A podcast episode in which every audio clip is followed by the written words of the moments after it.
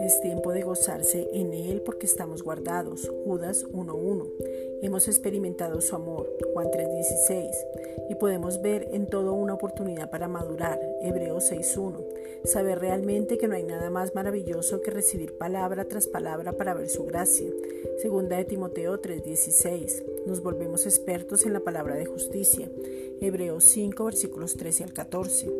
Es tiempo de dejar toda preocupación y ansiedad, primera de Pedro 5.7, sobre el Señor para que el gozo y la paz inunde todo nuestro ser.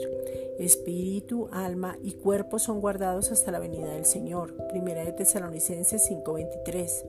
En este tiempo podemos manifestar el fruto del Espíritu en nuestras vidas, donde el amor se revela. Gálatas 5, versículos 22 al 23. El gozo es interno y marcamos la diferencia. La paz nos inunda. Filipenses 4, 7. La paciencia hace que nos mantengamos firmes. Segunda de Tesalonicenses 3, 5. La benignidad nos hace ver a las personas en el Espíritu. Segunda de Corintios 5, 16.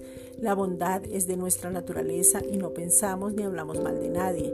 Efesios 5:9. La fe es reconocer su fidelidad siempre, sabiendo que no es nuestra fe sino la de Él en nosotros.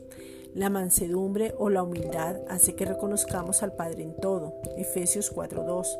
La templanza o dominio propio es la mente sana por renovarnos en el espíritu de nuestra mente. Efesios 4:22. Gracias Padre, porque ahora tenemos revelación de lo que ya has hecho en nuestras vidas. Nos podemos gozar en ti, tenemos una vida sobrenatural, recibimos las promesas porque todas las promesas están en Cristo. Efesios 1, versículos 17 al 23. Amamos porque el amor fue derramado en nuestros corazones y podemos amarnos para amar a otros. Romanos 5, 5. Maduramos en el amor y lo expresamos. Primera de Tesalonicenses 3:12. Nos podemos reír de lo porvenir porque sabemos en quién hemos creído, lo que tenemos, a quién le pertenecemos, quién nos habita y que ahora somos su habitación. Proverbios 31:25. Gracias Padre.